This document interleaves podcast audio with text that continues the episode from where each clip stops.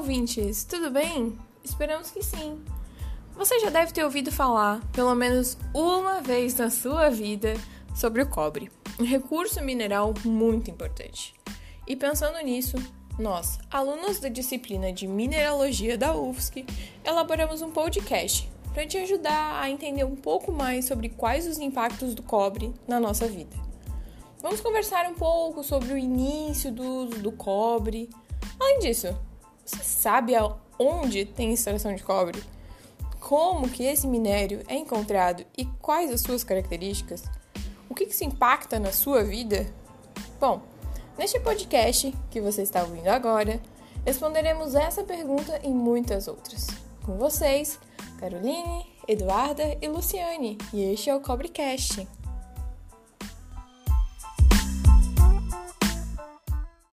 História do desenvolvimento da humanidade sempre esteve muito relacionada à descoberta e aprimoramento do uso de diversos materiais.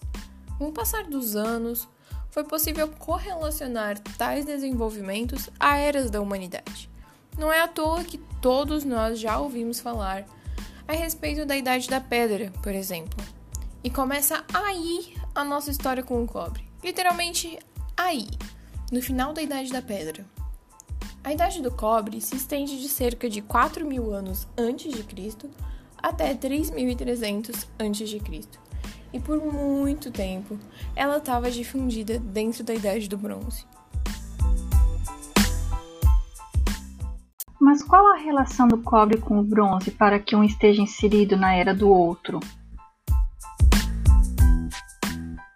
A relação é que para se obter o bronze, é necessário misturar dois minerais, um de cobre e um de estanho. Porém, a divisão das eras ocorre porque depois de muitos estudos, foi observado que os artefatos encontrados antes da era do bronze eram uma mistura de mineral de cobre e de arsênio, e isso fez com que eles tivessem essa diferenciação. Apesar dessa datação, o uso do cobre para a confecção de objetos e ferramentas acontece desde 8 mil anos antes de Cristo, seja na forma de revestimentos ou detalhes decorativos em cerâmicas. Tanto é que no passado, mulheres descobriram que a água armazenada em jarros de cobre diminuía a diarreia nas pessoas. Ele foi o primeiro metal a ser amplamente utilizado pelo homem, ou seja, foi o mais difundido durante esse período. Seu uso não se restringia a revestimentos e decorações. Dentro dessa era, o cobre era utilizado como ferramenta de trabalho e arma. Se ele foi o primeiro metal a ser trabalhado, onde é que ele se originou?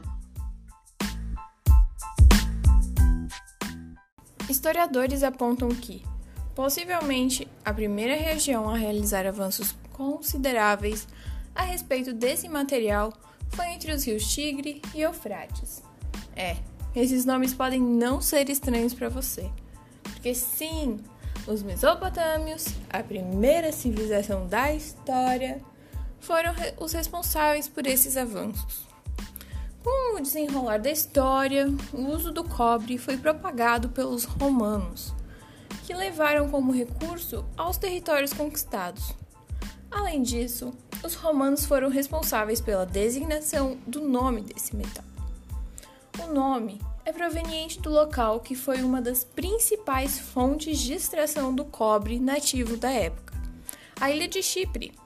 Inicialmente, ele era chamado de Aiciprium, e com o passar do tempo, o nome foi simplificado para Cuprum. No latim, essa palavra remete à origem da ilha de Chipre, ou seja, o atual cobre. Mas e então? Encontramos o cobre no Brasil? Sim, encontramos. No Brasil, a primeira mina de cobre descoberta foi ainda no século XIX, ano de 1833, no Ceará.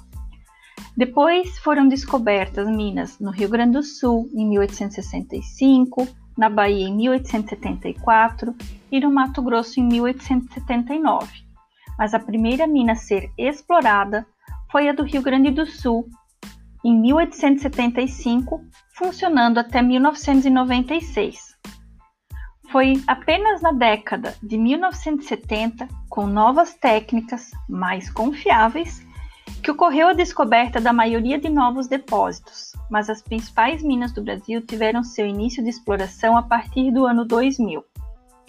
Atualmente, 87% das principais minas de cobre encontram-se na província mineral do Carajá, no Pará e proximidades. As demais estão em Goiás, Bahia, Rio Grande do Sul, Alagoas, São Paulo, Minas e Mato Grosso. E é no Pará que se encontra a décima maior mina de cobre do mundo. No Brasil, a maioria das minas são a céu aberto, conhecendo a mina de Caraíba como sendo subterrânea. O conhecimento atual da geologia brasileira ainda é insuficiente para orientar a exploração mineral. Falta pesquisa, mapas, tecnologia, sendo necessário mais estudos nessas áreas.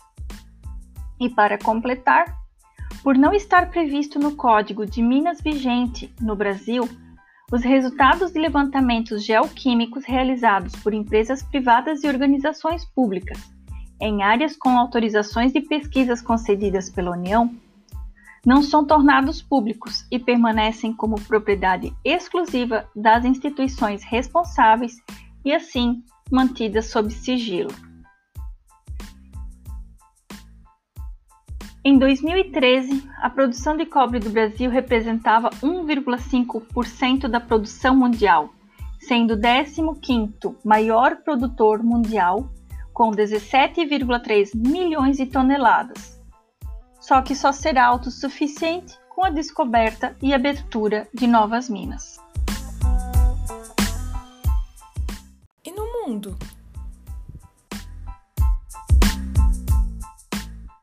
No mundo, o cobre é o terceiro metal mais produzido. Estima-se em 24 milhões de toneladas, atrás apenas do ferro e do alumínio, sendo destes um terço proveniente da reciclagem. E para atender a demanda mundial, estima-se que ela deverá dobrar até 2039. Em 2019, os 10 principais produtores do mundo eram o Chile, com 28%, Peru, com 12%. Só esses dois, somando 40% da produção mundial. Depois, vindo a China com 8%, a República Democrática do Congo com 7, Estados Unidos e Austrália empatados com 5, Zâmbia, Rússia e México empatados com 4 e a Indonésia com 2%. Com uma expansão de uma mina na Austrália, ela passará a possuir a quinta maior mina de cobre do mundo. Chile? Não foi lá que houve um acidente com mineradores? Sim, foi em 2010, na mina de cobre São José, que manteve 33 trabalhadores soterrados a quase 700 metros de profundidade por 69 dias. Agora, vamos falar um pouco sobre a obtenção. Quais são os principais minérios dos quais são extraídos? Bom, são conhecidos mais de 100 tipos de minerais ricos em substâncias que contêm cobre. E os minerais de cobre recebem a classificação de primário e secundário. Os primários também são chamados de sulfetados e são encontrados em maiores profundidades. São os mais importantes para a indústria de extração do cobre. A calcoperita, a calcocita e a bornita são os principais minerais sulfetados de cobre. Os secundários têm uma origem mais superficial e normalmente são os óxidos, os carbonatos e os silicatos. De forma geral, os sulfetos de cobre retirados das jazidas são os mais explorados, e para obter o cobre dos sulfetos, primeiro é preciso remover o enxofre por meio de uma calcinação do minério, e desse processo é extraído o cobre bruto, que pode ser refinado em fornos para obtenção do cobre metalúrgico, ou então ser submetido à eletrólise para atingir um grau de pureza ainda maior. E na eletrólise, o cobre puro ele é depositado no cátodo, e é por esse motivo que esse metal é denominado de cobre cátodo. E também é possível fundir esse cobre para produzir o cobre blister. E do iodo que resulta do processo eletrolítico, retiram-se o ouro e a prata como subprodutos. É é muito importante sabermos da obtenção desses minérios. Poderia falar um pouco agora dos seus aspectos científicos e suas aplicações? Claro! Agora vou falar então um pouco sobre os atributos do cobre, seus aspectos científicos e suas aplicações. Bom, o cobre ele é um elemento químico, o seu símbolo é o Cu e seu número atômico é o 29, e a massa atômica é de 63,54. Ele é um metal que ele tem uma cor laranja avermelhada, e também, além do ouro, o cobre é o único metal que tem a cor natural. Ele é sólido na temperatura ambiente, possui densidade de 8,94 gramas por centímetros cúbicos e seu ponto de fusão é de aproximadamente 1084 graus Celsius, e o de ebulição é próximo de 2562 graus Celsius. Sobre a série química, o cobre ele é um metal, metal de transição, metal pesado tóxico e é o elemento do quarto período e pertence aos elementos do grupo 11. O cobre ele é um dos condutores elétricos mais utilizados. A sua alta condutividade permite o uso de condutores de menor bitola, o que economiza espaço e dinheiro. E, depois da prata, o cobre é o melhor condutor de eletricidade, e por essa excelente propriedade e pelo bom custo-benefício, ele é utilizado em instalações elétricas, em componentes e equipamentos eletrônicos e geração de energia convencional. Também é utilizado em tubulações de água fria e quente e sistemas solar de aquecimento de água. É um excelente condutor térmico. Ele se aquece e se resfria rapidamente, e por isso ele proporciona uma solução de gestão térmica ideal, conduzindo calor oito vezes mais rápido do que os outros metais. Devido à sua propriedade, ele é um material perfeito para aplicações de troca de calor. Esse metal ele é resistente à corrosão, ele tem uma durabilidade extrema e pode manter a sua integridade durante anos. Ele é versátil também, e a sua maleabilidade proporciona vantagens mecânicas importantes, que facilita sua moldagem na fabricação de peças em diferentes formatos, podendo ainda ser facilmente soldado e polido. O cobre é dúctil e pode permanecer intacto após ser trabalhado. Estão em uso atualmente mais de 400 ligas de cobre, como o latão, que é uma liga de cobre e zinco, o bronze, que é uma liga de cobre, estanho, alumínio, silício e berílio. O cobre ele é infinitamente reciclável, não tem nenhuma perda de rendimento e de propriedade. Ele tem um histórico de reciclagem mais extenso que qualquer outro material conhecido pela civilização. E estima-se que cerca de 80% de todo o cobre extraído durante os últimos 10 mil anos ainda estão sendo usados, e cerca de 35% da demanda anual mundial do cobre são atendidos por cobre reciclável. Ele é durável, por isso ele é muito utilizado em monumentos, moedas, em medalhas, em materiais de construção e tem a capacidade de suportar grandes pressões e variações extremas de temperatura. A estátua da Liberdade nos Estados Unidos ela é feita de cobre e, devido à sua oxidação ao longo dos anos, ela ficou da cor verde. Surgem muitas perguntas sobre esse ponto. É possível restaurar a estátua para sua cor original, que no caso era dourada? É possível sim estar restaurando a cor original. Pode ser por uma mistura de sal e ácido. Mas para fazer a restauração completa da estátua levaria um longo tempo, cerca de um ano, e mesmo depois ser toda restaurada, em cerca de 4 anos mais ou menos, a cor iria voltar a ser verde. Ou seja, esse processo não seria viável e, além de ser muito caro, no fim não atingiria os objetivos de manter a cor dourada.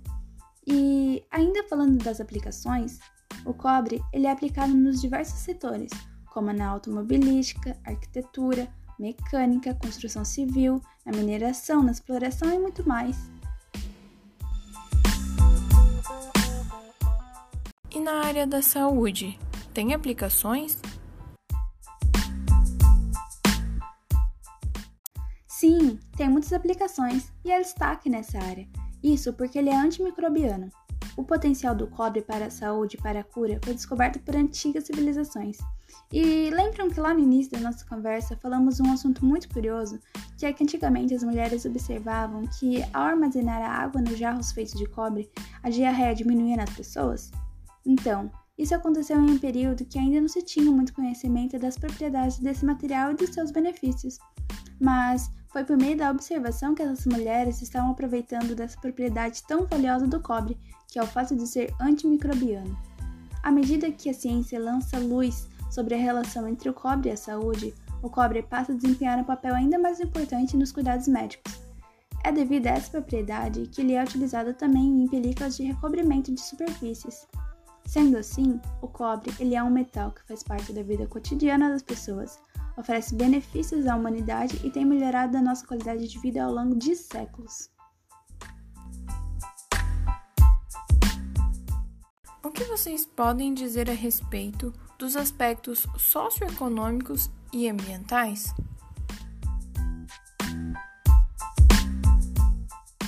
Bom, com o passar do tempo, a descoberta de novos depósitos que antes eram encontrados mais superficialmente precisou de sondagens cada vez mais profundas, consequentemente com custos maiores, e com isso caiu a descoberta global de novas minas. Além do que, a exploração mineral é um processo de avaliação de longo prazo.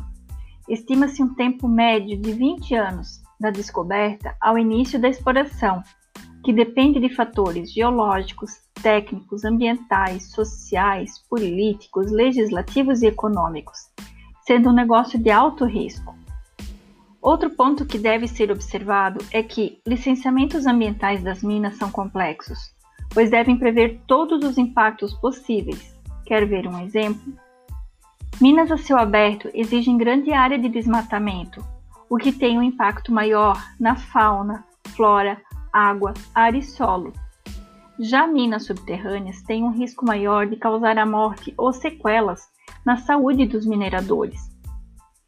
Deve-se prever um gerenciamento adequado de resíduos gerados, tanto no transporte quanto no destino desse material.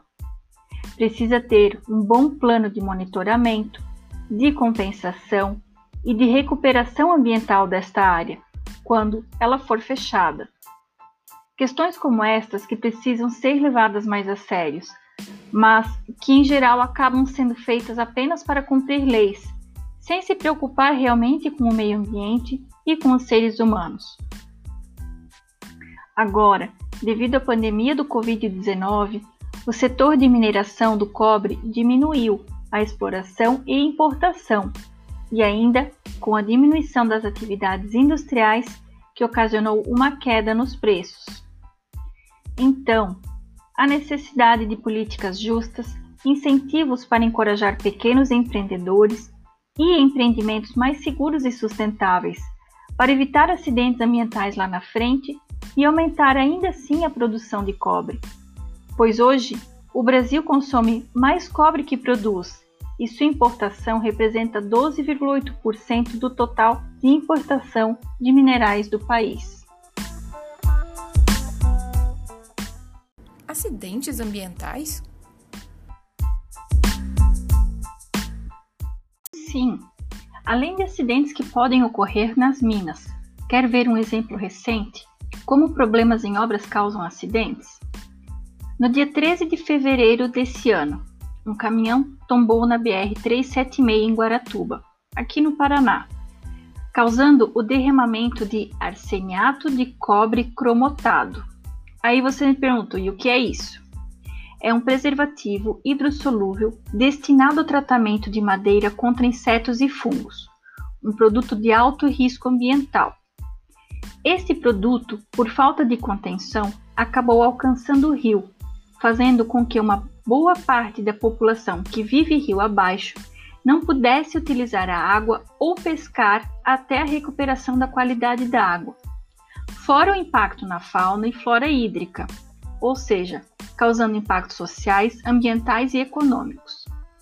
Este acidente nos mostra como nossas estradas são feitas sem pensar na possibilidade de ocorrer acidentes com produtos perigosos, sem contenção que impeçam a contaminação do solo e água, e este é só um exemplo. E agora? Todas as perguntas foram respondidas? Ficou com alguma dúvida? Sugerimos algumas leituras complementares, como por exemplo o artigo sobre a evolução dos materiais de Navarro, da UFCG. Esperamos que tenham curtido nossa conversa e tenham curtido se aprofundar um pouco mais sobre esse mineral tão importante. Com a gente! Nos vemos na próxima! Até lá!